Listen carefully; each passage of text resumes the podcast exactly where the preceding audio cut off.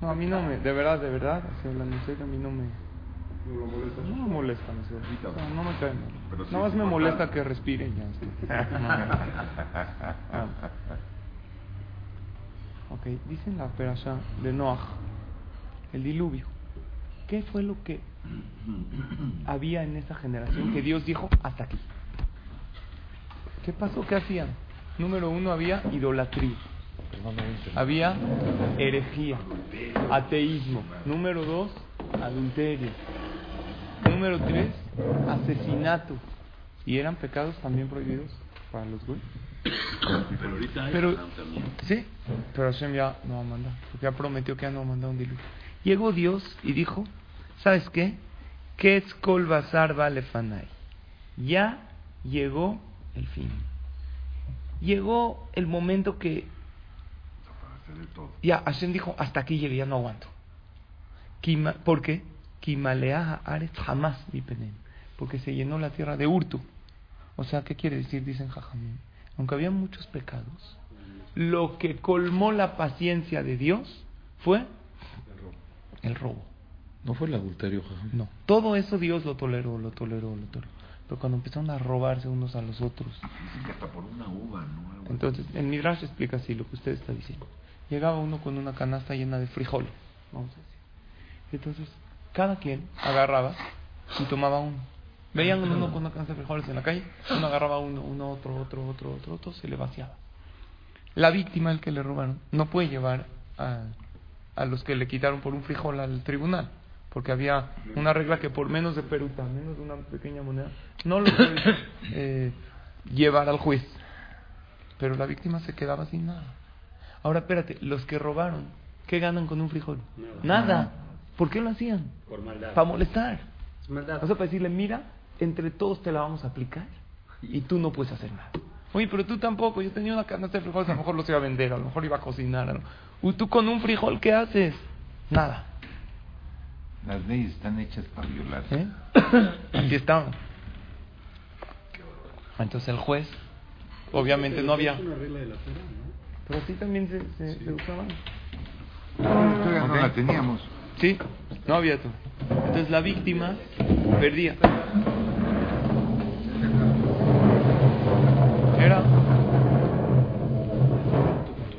era un tema que tenían que afectar al otro.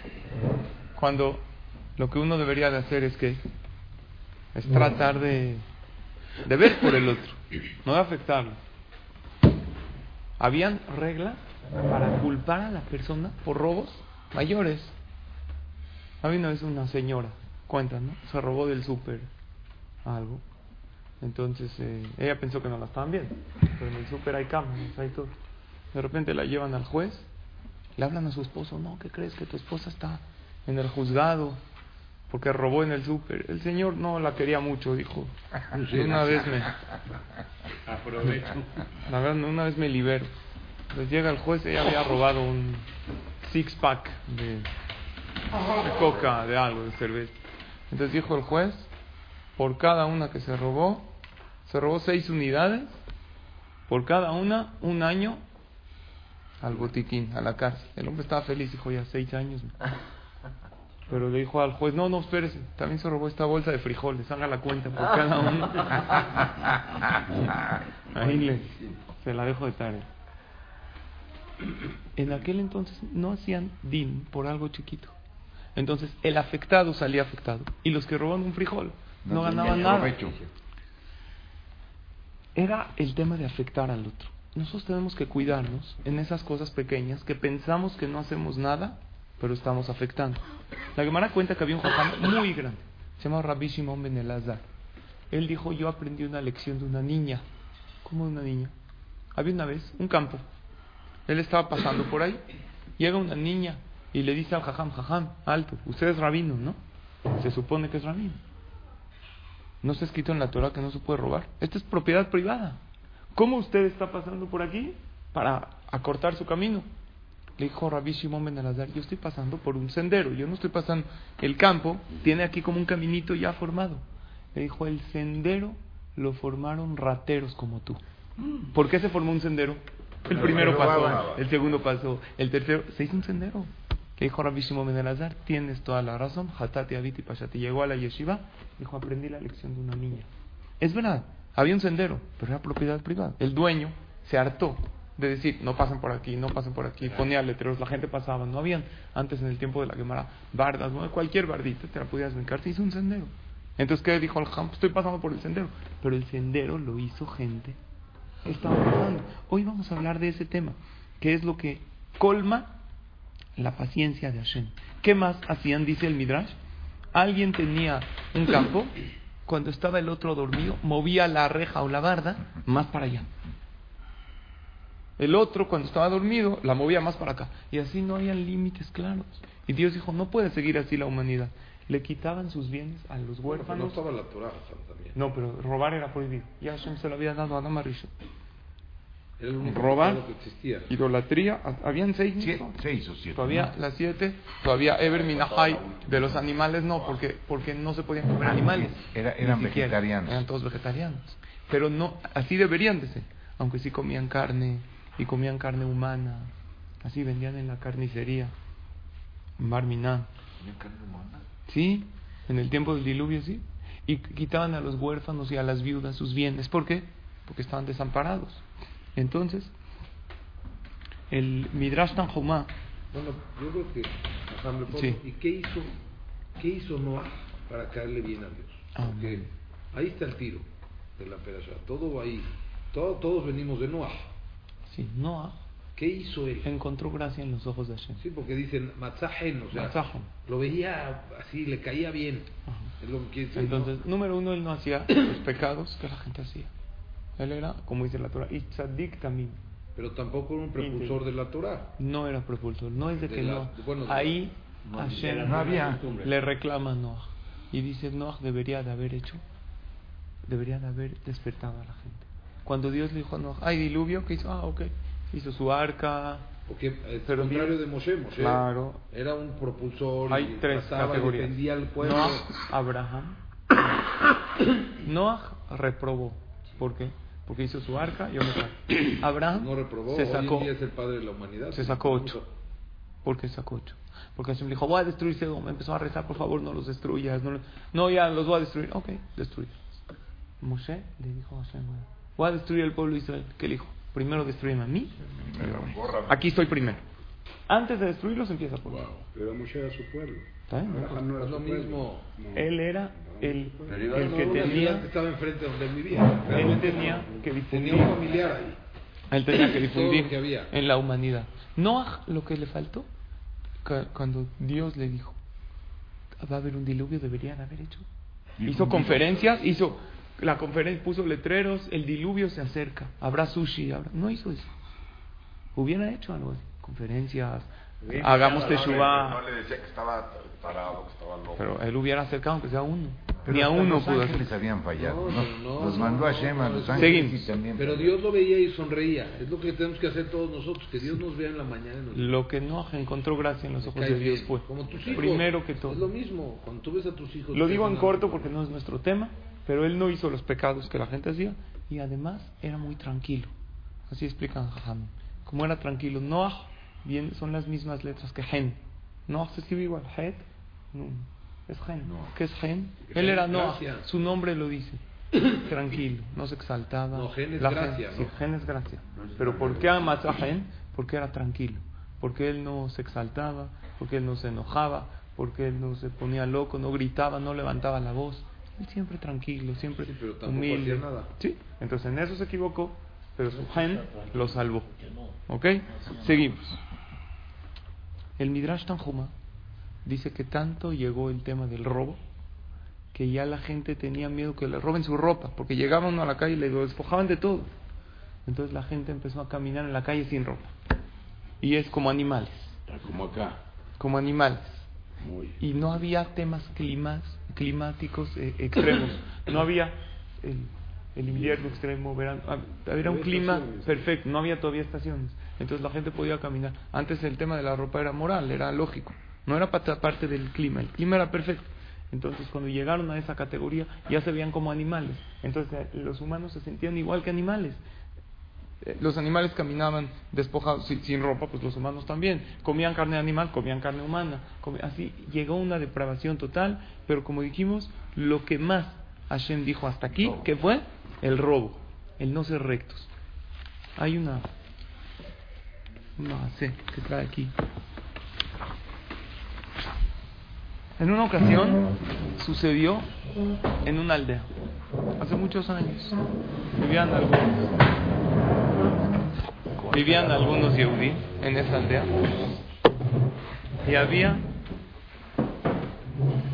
el lechero y también estaba el panadero. El lechero vendía todos los productos lácteos, vendía leche, vendía mantequilla, vendía queso. El panadero vendía pasteles, vendía pan, X. La gente les compraba, en esa aldeita había un lechero, un panadero. Pero el lechero también necesita pan en su casa. Y el panadero también necesita leche. Entonces hicieron un acuerdo. ¿Cuál es el acuerdo?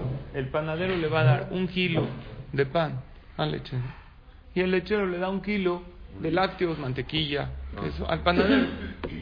Entonces semana con semana llegaba, el panadero le daba un kilo y el lechero le daba un kilo de mantequilla, de queso. Una vez, el panadero, al salir del lechero, siente que la mantequilla que le dio no, no está tan grande, no pesa un kilo. Él sabía un poco de pesar, él pesaba harina. Y acuérdense que eran aldeas que no habían básculas así exactas. Entonces, el panadero como que no le latió que esta mantequilla pesa un kilo. La carga y dice, no me late. Ahí en esa, como tenían una aldea chiquita, no tenían básculas precisas. Fuera de la ciudad, grande. Viajó un tiempo en caballo, llega a la ciudad grande, pesa la mantequilla en una báscula. ¿Cuánto pesa? 800 gramos. Dice, no puede ser, me la carga. A lo mejor esta báscula no está tan, eh, tan bien, tan precisa. Voy a otra tienda, 800 gramos. Llega con él. Lechero, le dice, me has engañado. Quedamos kilo por kilo. Y tú le dije, de verdad, yo te he dado un kilo. ¿Ah, todavía me estás mintiendo? Aparte de engañarme y darme menos, yo ya fui, ya lo, ya lo pesé y vi que pesa 800 gramos. Le dijo, no sé de qué me estás hablando. De verdad que yo te estoy dando un kilo. Que sí, que no, vamos a un dintora. Dijo, ay, si me engañaste ahorita, quién sabe cuántos engaños. Y le empieza a decir, el panadero al lechero, eres una persona incorrecta, eres una persona falsa. Y el lechero dice, no, de verdad, yo siempre te he dado un kilo cabal, exacto. Llegan al Bedín y el panadero empieza con sus eh, todos sus reclamos, sus argumentos. Dice, él me ha dado de menos, yo ya lo pesé. Cuando le dicen al lechero, ¿qué tiene usted que argumentar? Le dijo, yo aquí tengo, tengo una balanza. ¿Cómo es una balanza? Que tiene dos platillos. Aquí de un lado voy a poner un kilo y de otro lado la mantequilla que yo le di. ¿Qué saca? El pan. El pan que le dio el panadero. Dice, yo siempre sé cómo peso el kilo de mantequilla con, con lo lo- mismo que tú me das. Se supone que tú me tienes que dar cuánto? Un kilo, ¿no? Entonces lo mismo que tú me das, yo pongo del otro lado la mantequilla hasta que se nivele. ¿Salió que quién engañaba a quién? El panadero fue el que le daba 800 gramos y el lechero simplemente le dio lo mismo. Los dos se robaron. Exacto. Pues está mal. No, no, no robó. El, el lechero confiaba, Las básculas estas de... confiaba que le estaba dando exactamente lo mismo. Cuando una persona antes de culpar al otro, oye, mira, él no es correcto, mira lo que hace, uno tiene que ver si uno, en sus negocios, una de las preguntas que nos hacen, después de 120, de las primeras preguntas, son siete preguntas. Mediste. Claro. Habla de la medida. de la medición. Y una cosa más, que es muy importante, una cosa más que tiene que ver con esto. Aquí trae un caso, dice el Midrash, Kol mi sheyadav meluchlachot begezel, toda persona que tiene sus manos sucias de robo, ukorel akadosh baruj hu ben o neoto. Él le llama a Dios, aunque pida tefilá, Dios no le contesta. Shetfilato va a verá, porque su tefilá fue un pecado. Porque está escrito, Vayomer Elohim ketz kol basar, llegó al tope, col- se colmó mi paciencia, porque ustedes no son honestos. Dice, pero y yo, que era un tzadik, sufrió mucho, que no tuvo ni un centavo de Gesel, toda su tefilá se recibía. Y Job le dijo a Dios, yo nunca robé nada, están mis manos limpias. Aquí trae un caso de una persona que llegó al Betacneset y le urgía llegar al Kadish, él dice Kadish y tiene que rezar con niña, da vueltas alrededor de la cuadra del Knis, no hay lugar para estacionar. Era un día entre semana. De repente ve, dice, ya es tardísimo, siete y media, y aquí en un segundo ya está en el Rabbi Hananiah. ¿Sabes qué hago? Vi ahí, no, se estaciona en un lugar de gente discapacitada. Discapacitada. Ahí está, dijo, ya, no, no creo que vengan cuatro discapacitados al Minyan, ¿verdad? Estaban los cuatro libres, se estaciona ahí, sale de la tefilá feliz, cumplí con la mitzvah, recé con Minyan, dije Kadish. Cuando lo ve su amigo subirse al coche, dice, ¿qué hiciste? Dice, no, ya, es que no había lugar. Dijo, es haram lo que hiciste. Porque es Gezel. Robaste. ¿Por qué robas? Dijo, si llega ahorita un discapacitado y, se, y, y se, se- le quitaste el lugar, le dijo, sí, pero hay cuatro y nada más se ocupó uno. Dijo, no importa, estos son lugares para discapacitados. No, se dije cuatro, a lo mejor había tres, a lo mejor había dos. Tú robaste. Y está escrito, eso se llama mitzvah, ababa verá. Tú hiciste una mitzvah por medio de quitarle, como dicen en el hospital, ponte en mi lugar, no en mi sitio, en el hospital de los lugares. claro. Ponte en su lugar de aquellos que no pueden caminar. pueden caminar. No, pero no ocupes mi, mi sitio. Todos nosotros, si, si le hablaríamos con un discapacitado que no puede caminar, prefiere caminar 10 cuadras o con lluvia a ser discapacitado y estacionarse En la puerta. en la puerta del súper sí. o del centro comercial. Pregúntale. Entonces nosotros que podemos caminar, ¿por qué ahí ves? Ah, no, o sea, hacemos esas cosas. Le dijo, no saliste y de Jehová de la tefila. Dijo, ¿cómo? Yo recé ya. Le preguntaron esta pregunta al jajam de ahí del Knis. Dijo, sí, hay un midrash que dice que el que tiene sus manos de Gezel, su tefilá no es respondida. Pero no sé, así hasta tal punto que no salió de Jehová. Vamos a preguntarle a Rabhaim Kanievski, al Gadol Ador. Le preguntaron al Gadol Ador, Rabhaim Kanievski, ¿qué creen que dijo? Dijo Rabhaim Kanievski, se llama mitzvah abad Averá, una mitzvah por medio de un pecado. Tiene que volver a rezar, pero que lo haga Betorat Nedaba. ¿Qué significa? Que rece de manera de donativo de un rezo. O sea, Algo extra. que, que rece una tefila más y que digas es que Dios dio dono esta tefila por si no salí de Jehová en la primera. ¿Qué quiere decir? Que cualquier cosa, hasta algo así. Oye, no robé dinero, si pues le robaste el lugar a alguien. Esas cosas nosotros tenemos que enseñar a nuestros hijos, tenemos que aprender nosotros mismos, porque en la parasha de la semana nos enseña que lo que Akadosh Baruj Hu dijo, hasta aquí llegué, fue por eso. Y tenemos que saber que lo que uno gana, ya sea dinero, o en este caso que Barminan ganó no dinero, pues le quitó el lugar a alguien, no tiene veraja. Ni esa tefilá tiene verajá, ni ese dinero tiene verajá. Entonces preguntó Abraham, ¿qué hacía Noah? ¿Por qué se salvó Noah? Número uno, que no cometía esos pecados. Falló y no acercó a la gente. Pero no cometía esos pecados y aparte tenía un carácter bonito que era Noah. ¿Qué es Noah? Tranquilo, nunca se exalta, nunca grita, nunca ofende a los demás. Y ese fue su zehut, que no cometer esos pecados, que eran idolatría, asesinato adulterio, y el robo, que fue lo que provocó, lo que colmó la paciencia de Dios, y además tenía bonitas midot, bonitas cualidades. Que Akadosh Baruj Hu siempre nos Amén. salve de cualquier daño y encontremos gracia. Amén. Baruch. Ah, yo le quiero hacer una pregunta.